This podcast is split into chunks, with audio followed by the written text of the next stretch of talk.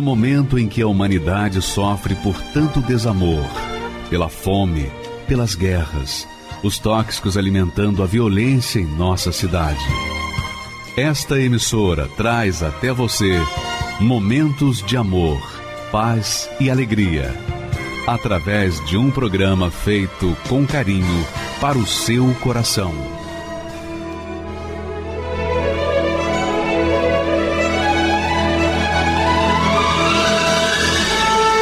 E agora, com você, a Palavra Amiga do Bispo Macedo.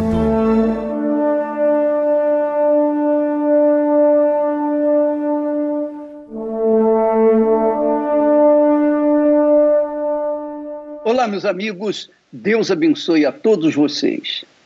Essa é a grande vontade de Deus para todos, todos, independentemente da religião que professa, independentemente da raça, da cor, da capacidade intelectual, independentemente se é religioso ou se não é religioso. Deus quer abençoar todos, todos, literalmente todos, 100%. Só que, e você vai ver agora na palavra dele, como que ele quer abençoar. Ele não quer apenas fazer um favorzinho para cada um de nós, não. Ele quer mudar a nossa vida, transformar a nossa vida. Mas é preciso se entender o seguinte: que Deus, para interferir na nossa vida, ele depende da gente, ele depende da nossa permissão. Ele não entra na nossa vida de qualquer maneira. Ele exige que nós venhamos permiti-lo, porque ele não é como o ladrão que vem e rouba, independentemente se a gente quer ou não, o ladrão quer roubar, matar e destruir. Ele fala isso. Olha o texto que Jesus falou. Preste atenção nesse texto. Ele disse: o ladrão não vem senão a roubar, matar e a destruir. Então a vontade do ladrão é isso: roubar, matar e destruir. Se você é essa pessoa que foi ou tem sido roubada, você tem sido morta, morta, você tem sido morto pelos seus delitos e pecados, você tem vivido uma vida de destruição. Jesus promete dizendo: Eu vim, eu vim para que tenham vida e a tenham com abundância. Quer dizer, não é uma vidinha qualquer. Ele quer dar para você uma vida abundante. Eu acho, eu acho que seria até bom você que me assiste nesse momento fazer uma prova com o Senhor Jesus. Que tal? Você não tem que pagar nada, você não vai perder nada, você só vai ganhar. Mas para fazer uma prova, você tem que manifestar esse desespero que você está aí vivendo. Você tem vivido um desespero, mas só manifesta o seu desespero para as pessoas que não podem fazer nada por você. Você tem que manifestar esse desespero para o autor da vida, que promete trazer vida e vida com abundância. Então faça um teste, se ele existe, se essas palavras aí são verdadeiras, faça um teste. O que, é que você vai gastar? O que, é que você vai perder? Nada. Então faça um teste. Como que eu posso fazer um teste com Deus? Você vai para um lugar separado, um lugar, um cantinho, qualquer que seja o lugar, mas que seja um lugar onde você possa falar, onde você possa falar livremente, você possa expressar os seus sentimentos de dor, de perda, de desespero, um lugar onde você possa falar com Deus. Normalmente, o banheiro é o melhor lugar, porque quando você entra no banheiro, tranca a porta, então você fica livre para falar com Deus do jeito que você quiser. Mas uma coisa é certa, você acredita nessas palavras, então faça uma prova, você vai conferir, você vai constatar que ele é verdadeiro e que tudo que ele quer fazer na sua vida é transformar essa situação. Ele está esperando essa oportunidade para interferir na sua vida, mas você tem que permitir, porque Deus não é como o ladrão. O ladrão vem pela madrugada, quando ninguém espera, o ladrão vem de repente, é ou não é? E o ladrão vem para roubar, matar, destruir. Ele vem para desgraçar a vida dos outros para se dar bem. Mas Jesus disse: Eu vim para trazer vida e vida com abundância para aqueles que creem. Quem crê? Creem aqueles que o invocam com sinceridade. Só isso. No final dessa programação, nós teremos oração com um copo com água. Você poderá participar, mas é preciso que você venha esboçar pelo menos um mínimo de confiança, um mínimo, um mínimo de razão. Ó oh, Deus, eu não estou te vendo, eu não estou te sentindo, eu não sei se isso existe, se não existe, mas uma coisa eu sei, está escrito, está escrito que o Senhor veio para trazer vida e vida com abundância. Então eu quero ver essa vida com abundância, eu quero que o Senhor me mude, eu quero que o Senhor mude essa minha situação. Faça isso. Quando você fizer isso com todas as suas forças, de todo o seu coração, então Deus vai se sentir obrigado a cumprir a sua palavra. Ele vai manifestar, ele vai se dar sinais claros de que ele quer mudar essa situação. E você vai ver que ele continua sendo o mesmo, que ele não mudou a maneira de ser, ele é o mesmo, que foi ontem, ele é hoje e o será para sempre. O que ele fez ontem, ele faz hoje, vai fazer sempre, desde que haja pelo menos, pelo menos uma mínima fé, uma expressão de confiança. E ele vem atender o seu clamor. Você vai assistir agora um testemunho muito interessante. Vale a pena até você aumentar o volume do seu receptor para que você não perca as palavras, porque essa é muito forte.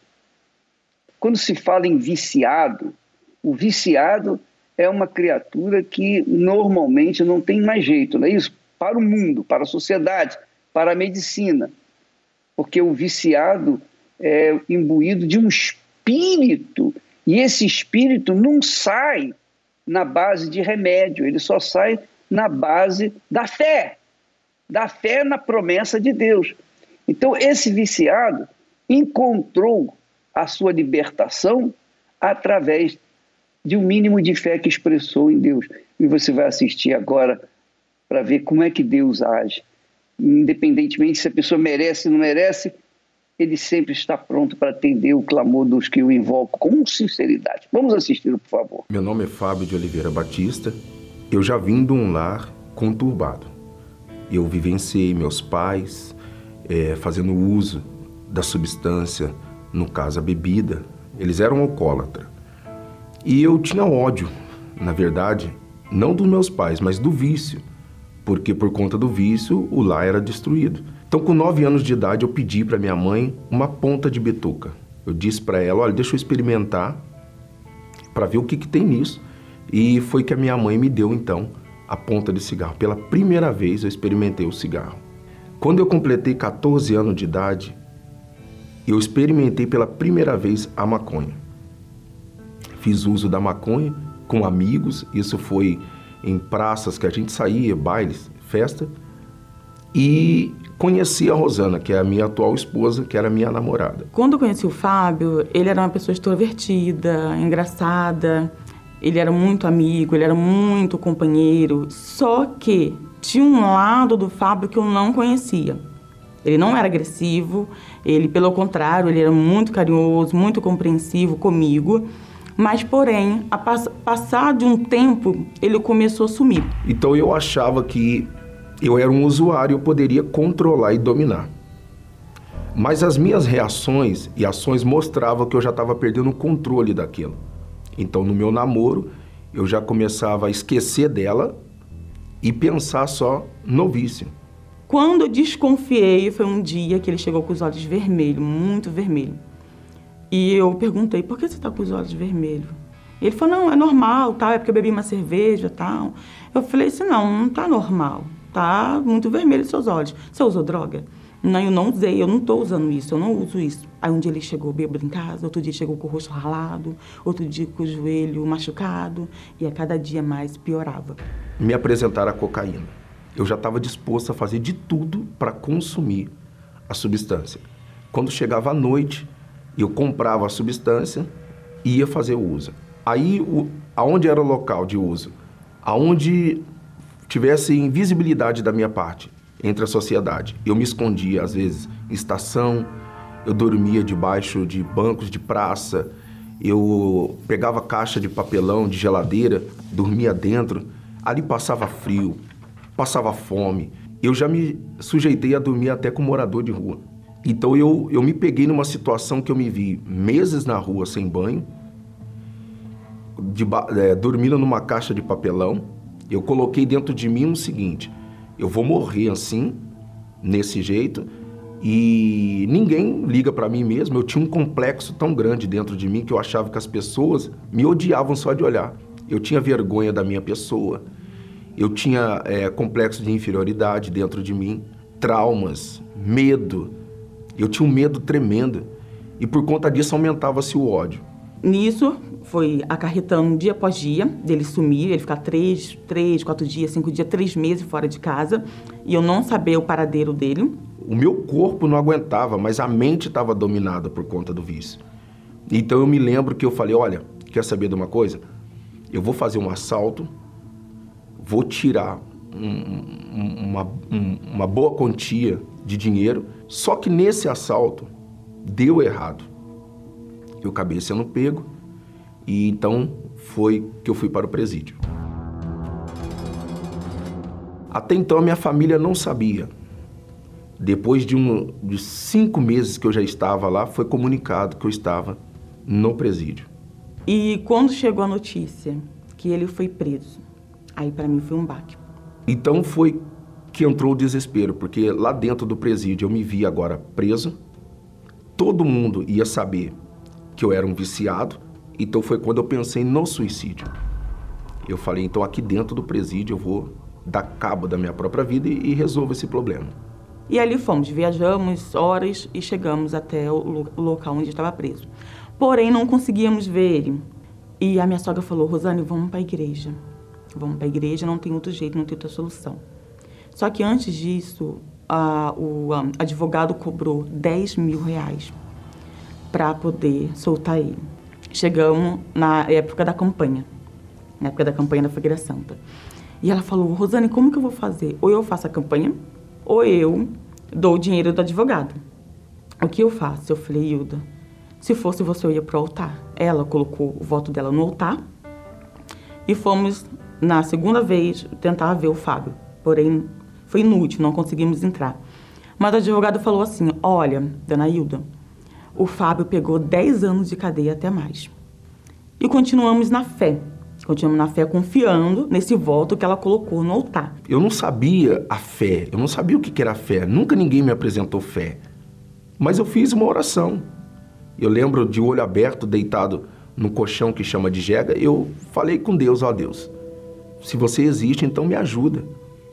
E eu me recordo que colocaram no santo culto o bispo fazia na reunião, e eu não entendi a palavra de fé, mas eu só sei de uma palavra que ele disse assim: olha, não importa onde você está, Deus ele está aí com você.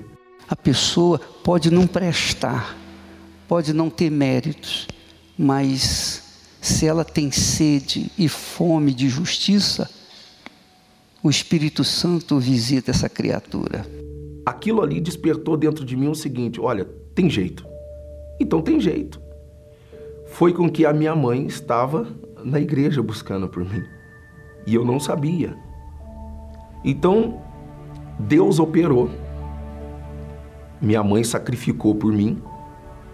E foi então que, no dia do julgamento, na segunda audiência, não apareceu ninguém. Só estava eu dentro da, diante do juiz.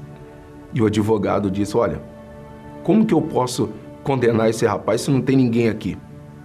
Ele falou: então vamos marcar a terceira audiência. Na terceira audiência, novamente não apareceu ninguém. Então o juiz olhou para o advogado e falou: olha, sai com essa pessoa diante de mim aqui, e leva ele embora, me absorveu. Foi então assim que eu falei, olha, agora eu vou, eu vou endireitar a minha vida. Quando eu cheguei em casa, eu falei, olha, eu vou eu vou agora então reatar minha vida amorosa com ela e com a minha mãe. Mas pela minha surpresa, elas já estavam na igreja. E ela virou para mim e falou: "Olha, é o seguinte, me desculpe, mas a partir de hoje eu entreguei a minha vida para Jesus e a gente não vai viver a vida que a gente vivia. E ali foi a minha decisão. Eu falei, meu Deus, a partir de hoje eu não vou mais colocar o coração no Fábio. Agora eu quero conhecer esse Deus que eu fui buscar por ele. Eu quero, eu quero conhecer ele. Eu quero conhecer o Senhor. Na minha cabeça, eu pensava, não, ela deve ter arrumado alguém na igreja melhor do que eu. Então naquela noite eu lembro que eu saí tão revoltado que eu falei, quer saber uma coisa? Eu vou lá na igreja e eu vou descobrir, eu vou saber o que está acontecendo lá, por que, que elas estão mudadas desse jeito. Até então pensava que era engano delas, né? Mas de fato elas tinham mudado. O Espírito Santo me tomou por inteira, daquela paz, daquela alegria, daquele gozo na alma. Quando eu falo, eu lembro como fosse hoje. Aquela, aquele vazio que existia dentro de mim acabou aquela dependência do meu namorado, aquela, aquela, aquela coisa que eu precisava dele, já não existia mais. Porque eu conheci um bem maior que me amava e valorizava. Então começou então a minha jornada de fé. Então foi quando eu pedi, me liberta dessa mente eufórica, dessa mente descontrolada, dessa mente doente. Foi então que Deus me libertou. Foi incrível o que aconteceu porque aonde eu morava, tinha o ponto da biqueira, aonde ficavam as amizades. Eu não cheguei a, a, a ir até onde ele estava, mas de longe eu já comecei a sentir o nojo. Eu via pessoas que passavam do meu lado com um cigarro na mão, eu sentia nojo, aquilo me embrulhava, me dava dor de cabeça. Eu falei, ué, tem alguma coisa diferente? Então foi quando eu percebi que de fato eu estava livre. E eu comecei a ver realmente que ele tinha desejo de mudança, ele tinha desejo de mudar. Aí eu falei para Deus: olha, já que eu estou livre do vício, agora eu preciso que o Senhor habite dentro de mim. O pastor falou: olha, você que deseja receber o Espírito Santo, nós vamos fazer aqui na igreja um propósito, pedir a Deus um novo coração. Até que numa quarta-feira, com lágrimas, eu falei para Deus: olha, Deus se um dia o Senhor me der o Espírito Santo, o Senhor nunca vai se arrepender de ter me dado o teu Espírito. E eu fui nessa quarta-feira para a igreja. O pastor disse: Olha, você que está aqui na frente, faça silêncio. Não diga nada. Aquilo ali, aquilo abriu a janela da minha alma para encontrar com o Espírito Santo. E naquele exato momento, uma força me tomou. Sabe? uma presença engigantou dentro de mim. E eu falei, e, e, junto com isso veio aquela voz: Acabou, meu filho. E aquilo foi uma alegria na minha alma, porque eu nunca tinha sentido isso. Eu já sentia a sensação das drogas, todas as substâncias, eu sabia os efeitos que ela causava, alucinação, a alegria momentânea, mas aquilo dentro de mim eu nunca tinha sentido. E naquele exato momento eu queria, eu queria sorrir, eu chorava, não sabia se eu chorava se eu sorria, porque eu falei, eu tive uma experiência com algo sobrenatural que eu nunca imaginei na minha vida. E eu falei, meu Deus, o Senhor está dentro de mim. Como que pode uma pessoa que um dia foi viciada lhe causou tanta decepção e hoje eu te recebi. Agora eu vou cumprir aquilo que eu falei para o Senhor. Que o Senhor me desse o teu espírito jamais eu ia decepcionar o Senhor. Com esses frutos do Espírito Santo, ele começou a dar alegria. É, prazer de estar junto com ele, estar junto conosco. Ele tinha prazer de estar com a família, de domingo, de almoçar. A minha sogra já, já tinha paz, ela tinha alegria, ela já sorria. Ela já tirava aquele, aquele semblante caído, de triste, preocupada. Ela já não tinha mais. Ela já tinha confiança nele. Pronto, agora o Fábio Rodan está na mão de Deus. Graças a Deus. Agora sim eu respiro sossegado, porque agora o meu filho está na mão de Deus. Eu posso dizer que essa palavra se concluiu na minha vida. Eu e a minha casa serviremos ao Senhor e servimos. Hoje a minha mãe é obreira, aquela que um dia me apresentou o vício, hoje ela é obreira. Aquela namorada lá atrás que lutou, que passou por tudo que passou, hoje é minha atual esposa. Eu sou casado com ela, somos felizes. Hoje nós estamos aí para 23 anos juntos.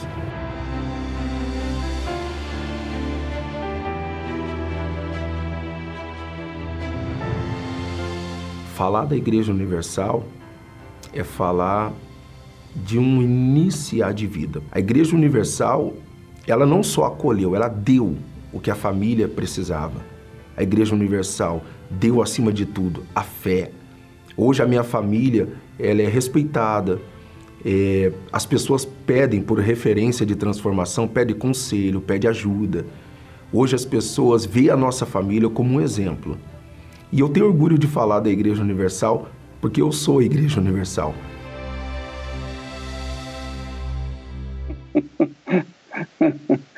É magnífico, né? Quando a gente vê uma pessoa que vivia escravizada pelos vícios, pela miséria, por uma vida que não tinha mais jeito, hoje ser uma criatura recuperada, uma nova criatura, nova criatura. E é isso que Deus quer fazer. Ele não quer que você simplesmente se sinta bem dentro da igreja ou durante alguns momentos. Ele quer fazer morada dentro de você. Já pensou nisso?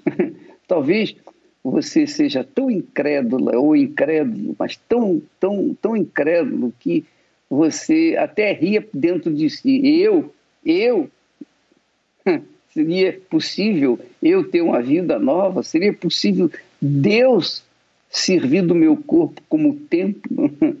Pois é, isso, exatamente isso que ele quer fazer. É que é a vida abundante. A vida abundante é você ter o espírito da abundância dentro de si, o espírito de Deus, o espírito do Senhor Jesus. O Espírito Santo é a vida abundante, porque a vida abundante começa dentro da gente, começa dentro de você.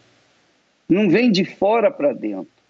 É algo que brota dentro de você e faz manifestar a grandeza de Deus na sua vida.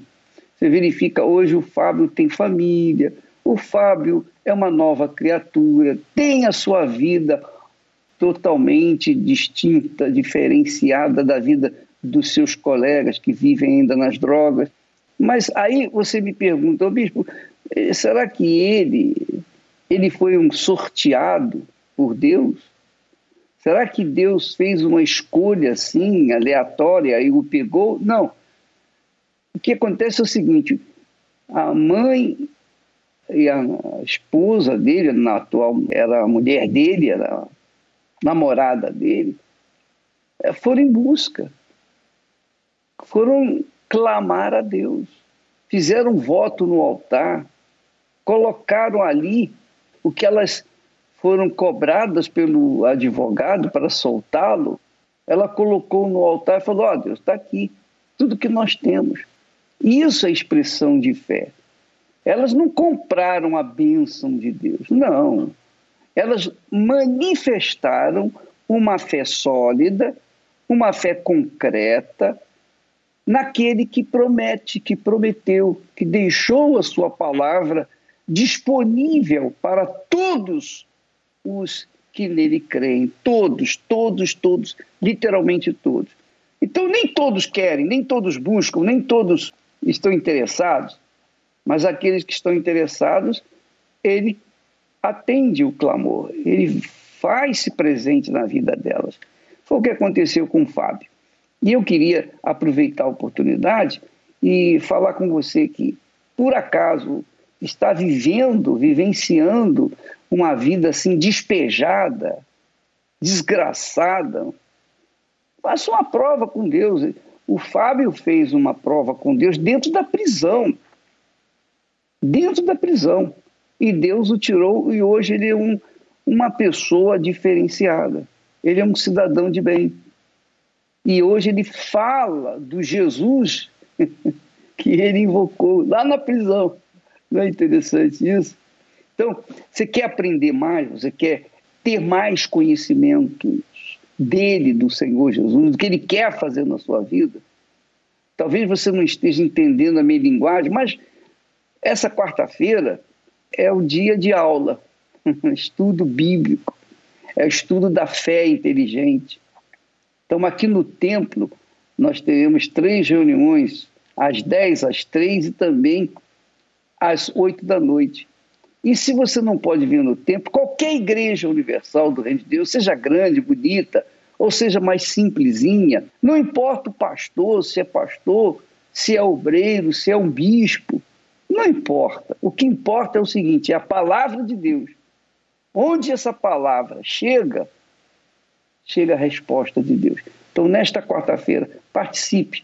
Você vai ver o que, que, o que, que Deus quer fazer na sua vida. Você vai experimentar a grandeza de Deus na sua vida e aí você vai querer passar para outras pessoas exatamente o que nós estamos fazendo, passando para você o que Deus fez na nossa vida. Nós vamos a essa chamada da quarta-feira e voltamos já já com outro testemunho, outra pessoa que também aconteceu o mesmo. Fez um, um pacto com Deus e hoje é uma nova criatura. Por favor, vamos à matéria.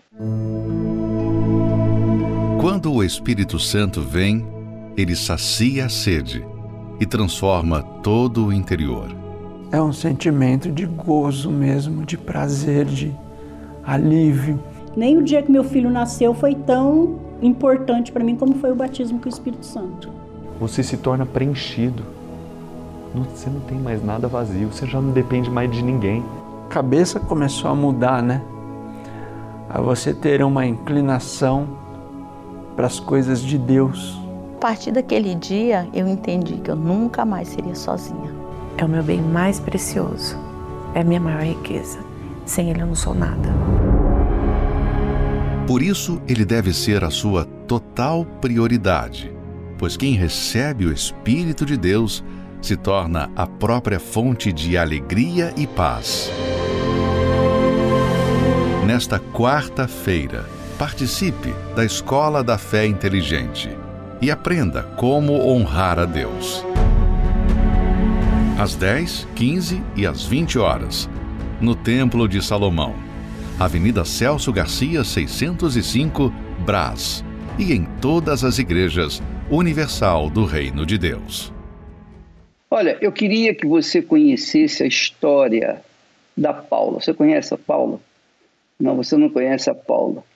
Mas você não sabe a vida que ela viveu antes dela ter uma experiência pessoal com Deus. Ela é pedagoga, uma pessoa formada, bem informada, inteligente, faculdade, etc, etc. Mas todos os conhecimentos que ela tinha não bastaram para minimizar a maldita depressão que a tinha cometido ela tinha um mal que ninguém entendia. Apenas se diz, ó, oh, é depressão. Mas não tem assim um diagnóstico claro. Mas a história dela serve para você que também tem essa maldição, depressão. Se você já teve depressão, se você tem depressão, você conhece pessoa depressiva, então você vai ver que a Paula é um referencial para você também mudar de vida. Vamos assistir o testemunho dela. Meu nome é Paula Paz. É... Desde a minha infância eu venho encadeando, eu vinha encadeando depressão, né? É, me sentia inferior aos meus irmãos, eu me sentia triste é...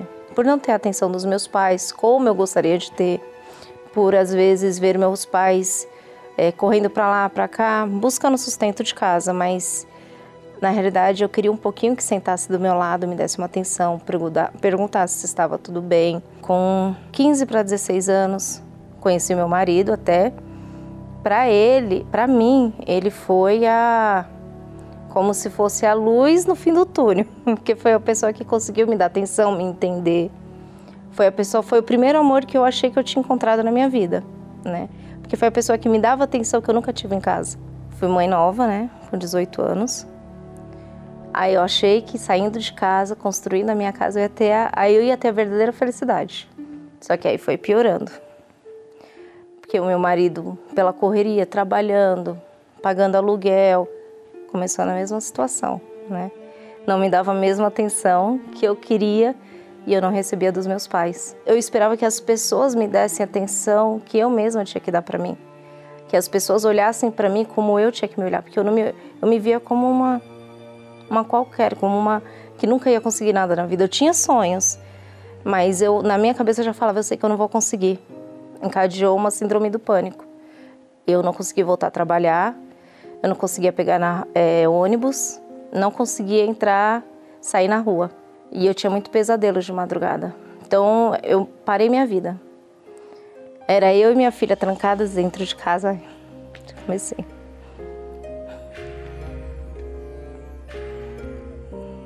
Era eu e minha filha trancadas dentro de casa, e meu marido sem entender. E nessa época que eu tava, que eu não conseguia sair de casa direito, na realidade, eu planejava me matar, né? Eu planejava me jogar da laje da minha casa. Mas quando eu olhava para minha filha pequena, eu não conseguia. Porque eu sabia que sem mim, como que seria dela? porque eu prometi quando ela nasceu, eu prometi para ela que eu ia ser a mãe que eu nunca tive. Quando eu tinha 14 anos, a minha tia me convidou, minha tia frequentava a igreja, ela me convidou para ir. De tanto ela insistir, eu fui uma vez por insistência dela. Não foi porque eu queria ir, até porque eu falava que igreja era coisa de velho, né? Eu não entendia nada. Eu fui por insistência dela. Teve um dia que eu estava deitada na minha cama, como sempre, meu quarto escuro, fechava a porta, fechava tudo. E era duas horas da tarde. E minha filha chorou. Ela estava com um ano e um mês. Ela chorando, mamãe, mamá. Eu não tinha dado nada para ela. Eu não tinha dado, conseguia nem levantar para fazer a mamadeira dela. Eu lembro que a minha janela tava uma brechinha assim aberta, era, uma, era uma, um risco de luz. Eu olhei, tava um sol, eu só olhei para a brechinha da janela e falei assim: Deus, se você existe. Eu não sabia orar, então eu falei desse jeito: Se você existe, me ajuda a vencer. Porque do jeito que eu tô, o que vai ser de mim, o que vai ser da minha filha porque eu não conseguia nem levantar para fazer a mamadeira dela. Duas horas da tarde. Quando eu fiz essa oração, eu lembro que. Eu lembro que eu lembrei do dia que minha tia me levou na igreja. E ela tinha me falado, né? Uma vez ela me mostrou que tinha uma perto de casa. Eu lembro que era uma terça-feira. Eu falei assim: eu vou lá para ver se me ajuda mesmo, porque ela falava muito que se eu fosse para a igreja ia me ajudar. Aí eu lembro que eu levantei da cama, fiz uma madela, dei banho nela, tomei banho. Eu nem lembrava a hora. Quando eu terminei tudo, fui para a igreja. Quando eu cheguei lá, estava perto da reunião começar. Eu chorava de uma forma que não era eu chorando. Eu sabia que era a minha alma sofrendo. Eu sabia que era a minha alma que estava que estava ferida, né? A ferida estava dentro de mim. Então eu chorava, nem eu sabia o porquê que eu estava chorando, mas era como se o próprio Deus estivesse curando essa ferida. Eu lembro que eu saí daquele dia como eu da, da Igreja Universal como eu nunca tinha vivido na minha vida, nunca. O pastor ele falava assim: é, se você tem Deus do seu lado, é, você vai até vencer, mas até certo ponto. Você não vai chegar, você não vai ter forças para vencer sempre. Mas se Deus estiver dentro de você, que é com o Espírito Santo dentro da gente, aonde eu estiver, o que quer que eu esteja fazendo, o problema que eu passar ali, ele vai ser comigo e ele vai me ajudar a vencer. Ele vai estar sempre comigo, me dando primeiramente paz, depois força para vencer toda e qualquer situação. conforme foi passando, o pastor foi falando muito sobre a necessidade do Espírito Santo. Procurei mais estar ouvindo as programações da igreja, na rádio, na TV. O livro Nos Passos de Jesus me ajudou muito. Eu comecei a ler ele e assim, foi a época que eu procurei me aprofundar na Bíblia. E eu lembro que na hora da busca, ele chamou à frente do altar. Eu dobrei o meu joelho ali e eu lembro que naquele dia foi, foi o dia mais glorioso. Por quê?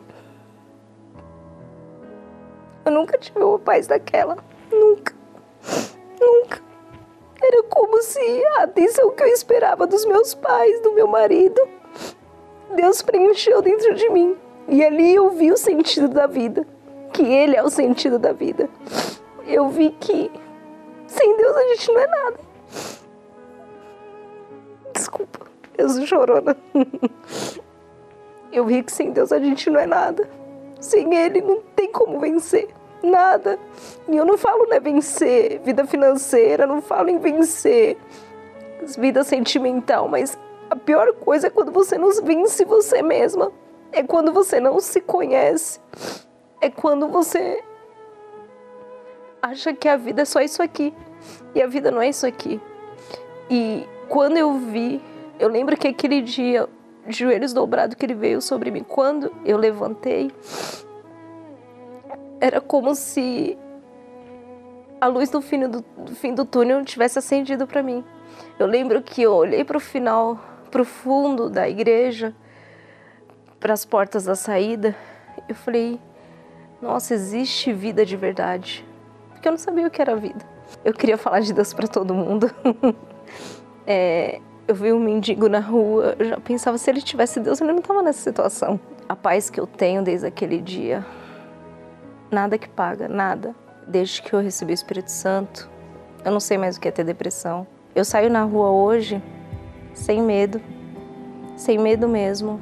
Saio a qualquer horário porque eu sei que o meu Deus me guarda, o meu Deus me protege. Peço para Ele a sabedoria dele para como educar minha filha. E hoje eu vejo quanto ela sofria. E se eu continuasse naquela situação, minha filha ia ser igual eu. Porque eu estava criando ela igual eu falei, eu queria, eu sempre falei que eu queria criar ela como eu não fui criada, mas eu não sabia. E Deus ele dá essa sabedoria. Hoje eu tenho sabedoria como lidar com os meus pais. Se eu falar para você que os meus pais é como se fosse eu tenho eles às vezes como filhos, né? Que os meus pais são o amor da minha vida. Eu peço para Deus, desde esse dia eu tenho tido entendimento, sabedoria de como ser mãe, ser esposa, ser filha. Hoje eu tenho pai, então esse é o sentido da minha vida.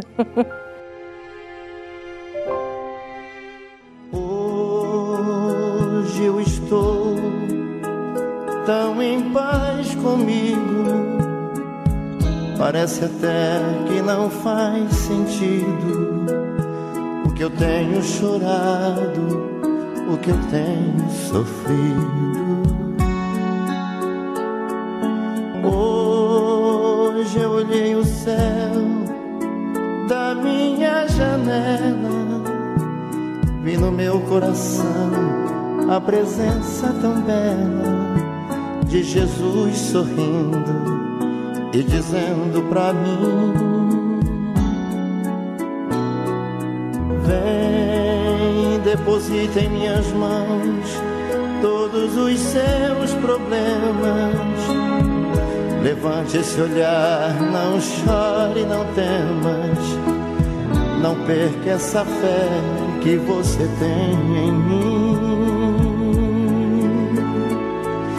Quem vem a mim se alimenta do pão da vida. Quem segue os meus passos não sente as feridas, tem a paz que eu dou é feliz enfim.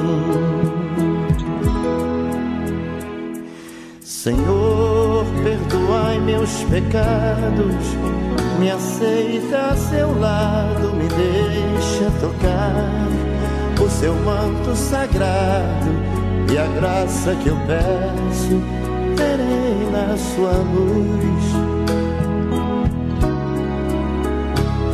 Senhor, quem sou eu para que entreis em minha morada? Mais um fio de sua luz numa telha quebrada ilumina uma vida para sempre, Jesus. Jesus Salvador, Jesus Salvador, Jesus Salvador, Jesus Salvador. Senhor, consolai os que choram, curai os que sofrem nas ruas dos guetos, nos becos escuros, na chuva, no frio, sem teto e sem pão. Piedade daqueles que pensam que a felicidade é a riqueza, o poder. Ser feliz na verdade é quem tem Jesus dentro do coração. Jesus Salvador, Jesus Salvador, Jesus Salvador. Jesus Salvador. Senhor, perdoai meus pecados, me aceita a seu lado, me deixa tocar o seu manto sagrado e a graça que eu peço, terei na sua luz. Senhor, quem sou eu para que entreis em minha morada? Mais um fio de sua luz numa telha quebrada ilumina uma vida para sempre, Jesus. Jesus Salvador,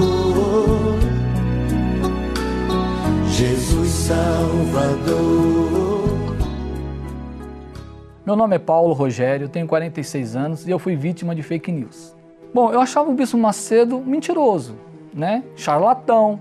Então o que a mídia passava para mim era a imagem que eu tinha dele. Numa dessas reportagens no estádio de futebol, saindo aquele monte de, de, de sacos de dinheiro. Hoje eu entendo que eram pedidos. E eu falava um dia assim: se um dia encontrar com o Bispo Macedo, a minha vontade é socar ele, é matar ele.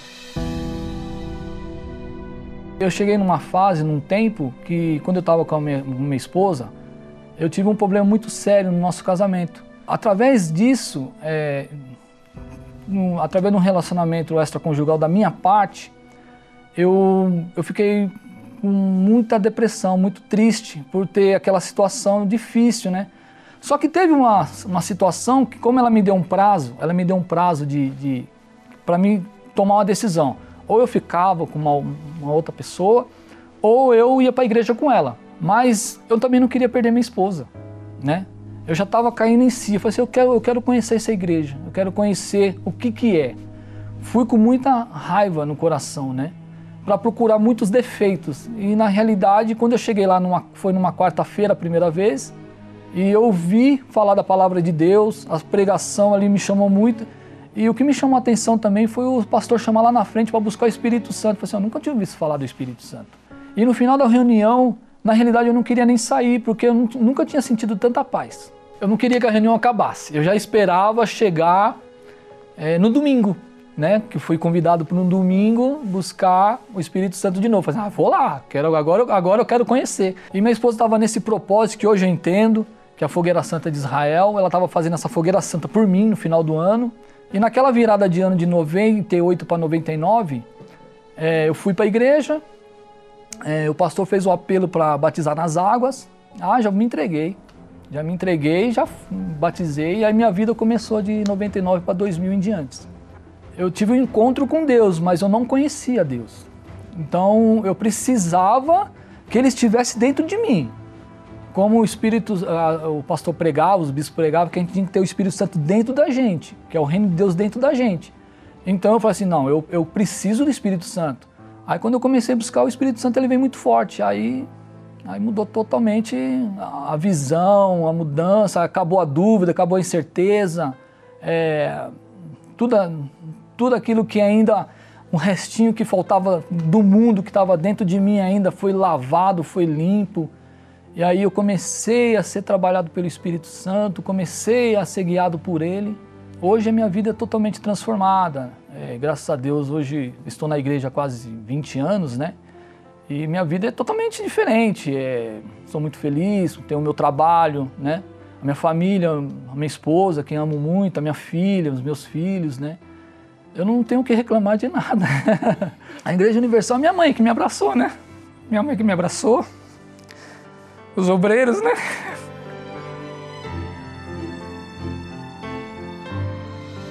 Ah, a, minha, a minha vida hoje, longe da Igreja Universal, acho que eu não teria vida, né? Não, não, não tem uma...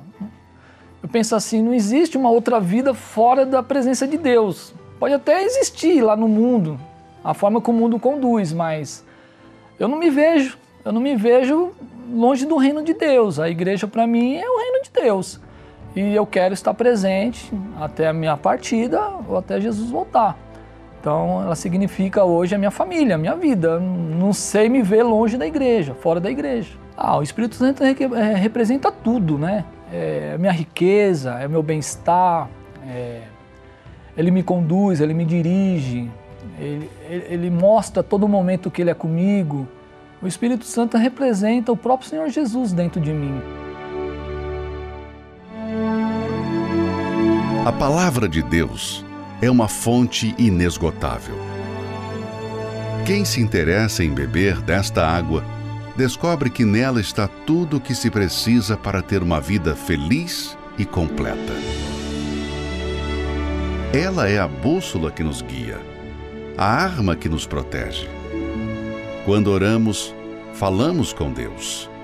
Mas quando abrimos a Bíblia, é Deus quem fala com a gente. Os seus pensamentos promovem uma mudança na nossa mente e nos faz enxergar com os olhos da fé, contrariando medos e dúvidas. Nesta quarta-feira, iremos nos aprofundar no estudo dessa palavra e extrair ensinamentos que nos farão fortes para vencer as nossas guerras.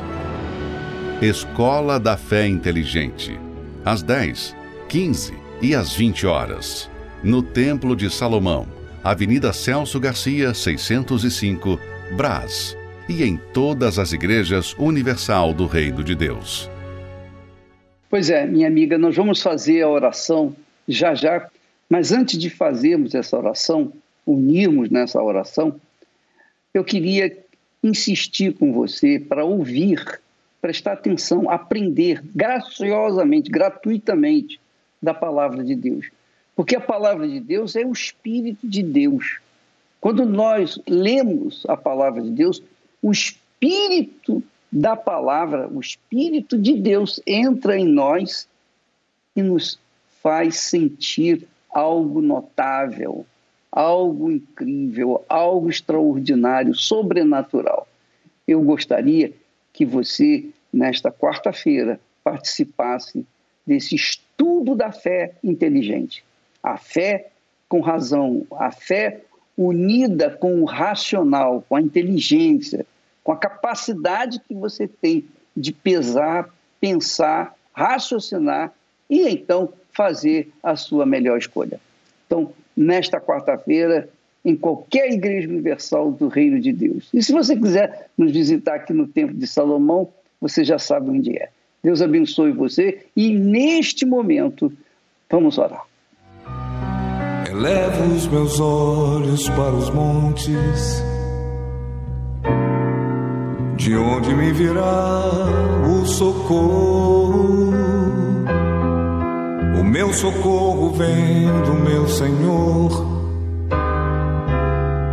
que criou os céus e a terra. Não deixará que o teu pé vacile. O Senhor é quem te guarda. Não dormirá o guarda de Israel, pois ele é o teu.